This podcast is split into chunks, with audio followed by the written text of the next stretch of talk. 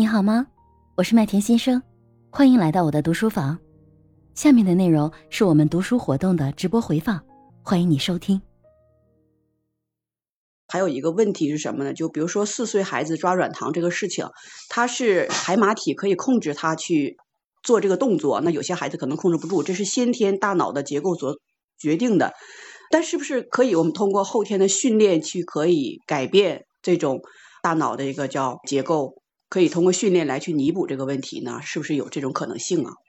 那个应该是我们明天呃后天周五的早上读的，就是下一章的内容：精神创伤和情绪在学习。它这个里面有很多的精神创伤的案例，但是也有一部分的就是在学习吧。其实我们现在在读《情商》这本书，在学习，其实我觉得也是一种学习。为什么我经常会说鼓励大家上来去讲？就是因为我们。有一种学习方法叫费曼学习法。如果咱们家有孩子的时候，咱们孩子有在那个学某思学过的时候，就会发现，哎，他们的这种方式其实就是典型的费曼学习法。那他们是。要求孩子呢去上课去学去听，听完了之后呢还要给同学去讲。然后呢，其实，在讲的过程中，我们经常其实也去说啊，就是如果你想不明白就讲不出来，如果你讲不出来，就说明你没有学会。那其实当我们能够去讲出来的时候，呃，就是之前我讲过那个 IPO 模型啊，呃，就是如果参加我主题阅读会的朋友们。一定会知道，因为我们给每个人布置的作业就是，你读了这本书之后要做五分钟到十分钟的分享，讲的好坏没关系，不用担心。但是最主要是要分享，为什么？其实我们就是要用这样的一个 IPO 的模型，去让我们自己真正的把读到的东西。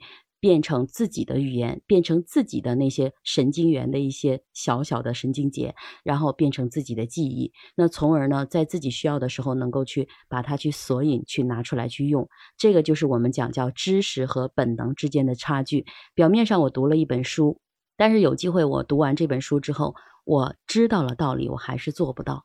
那过程是什么？过程就是我们不断的要去讲，不断的去强化自己的神经元，同时的话也要不断的去做。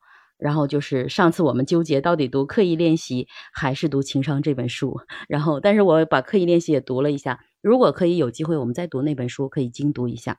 在这个背后吧，我觉得我们的人生其实永远都是在知道和做到之间徘徊，当然还有百分之八十的时间是无知状态，就是我们并不知道我们自己不知道。当有一天我们发现自己不知道的时候，我们其实就会开始去学习。而当我们学习之后，我们学了一些知识性的语言和描述性的语言之后，我们有机会发现自己还做不到。那这个唯一能做的就是去做 就好了。就像情商，我们知道我们要爱孩子，但是我们还是会发脾气。我们知道我们要呃关爱下属。然后要有同理心去倾听下属的声音，但是有机会出了问题还是会暴躁、会指责。那其实这些都是知道和做到之间的差异。那没关系，我们人要成长嘛。这我觉得尚雅提了一个人生的大话题。是啊，就是在读书过程当中不断的思考。其实我觉得越思考越深入啊，这个方法还真是挺用的，就是确实能看出来在这个过程当中的一个收获。我想去跟大家说的，就是大家不用担心，觉得哎自己讲的不好。其实无论是说我们的读书房的方式，就是唯读加讨论的方式。我们为什么要用这样的一个方式？因为其实很多时候我们去读，如果只是眼睛看，有机会啊。当然，有的人他是视觉神经比较发达，他看他就会看得懂；但是有人他是听觉发达，他要听别人的；还有的人呢，他可能就是要读出来。但实际上的话，实践证明啊。读书就是朗读出来，大声的朗读出来的这种学习的效果是正常的阅读的六倍。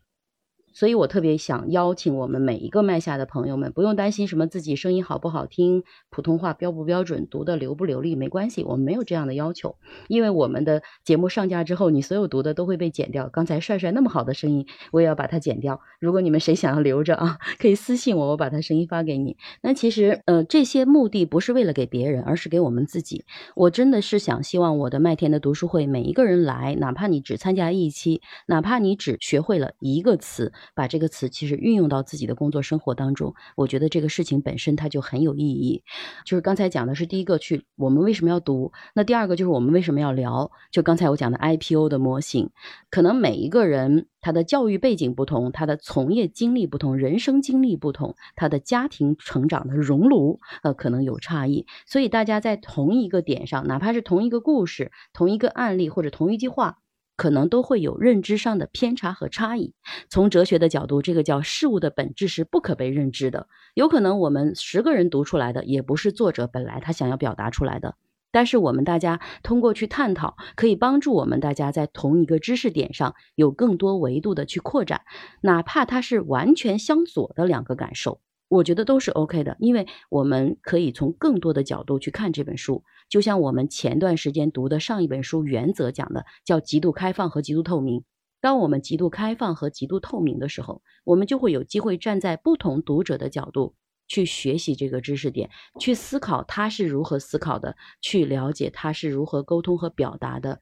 去思考他如何看待书本中的这个点的问题，我为什么是站在这个点，他为什么是站在那个点？包括输出和思考，其实都是想要去帮助我们更清楚的去明白我们读这本书的价值，或者是说有什么样的感受。艾米丽，对，因为艾米丽呢，她自己是做儿童的绘本的。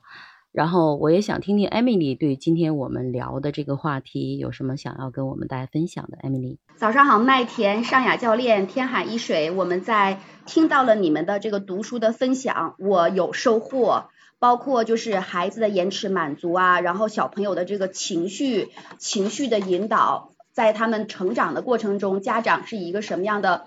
一个状态去引导他，包括正确的和不正确的方法，给孩子会有什么样的伤害，或者说什么样的一个帮助，我觉得都很受启发。尤其是麦田把它引申开，就不单纯我们是对孩子情绪呃和自己这个关系的一个认知，同时这样的一个一个关系或者说一个知识点啊，也是说可以应用在跟。同事跟家人和朋友之间的一个相处的这个上面去，我觉得就是很有收获的。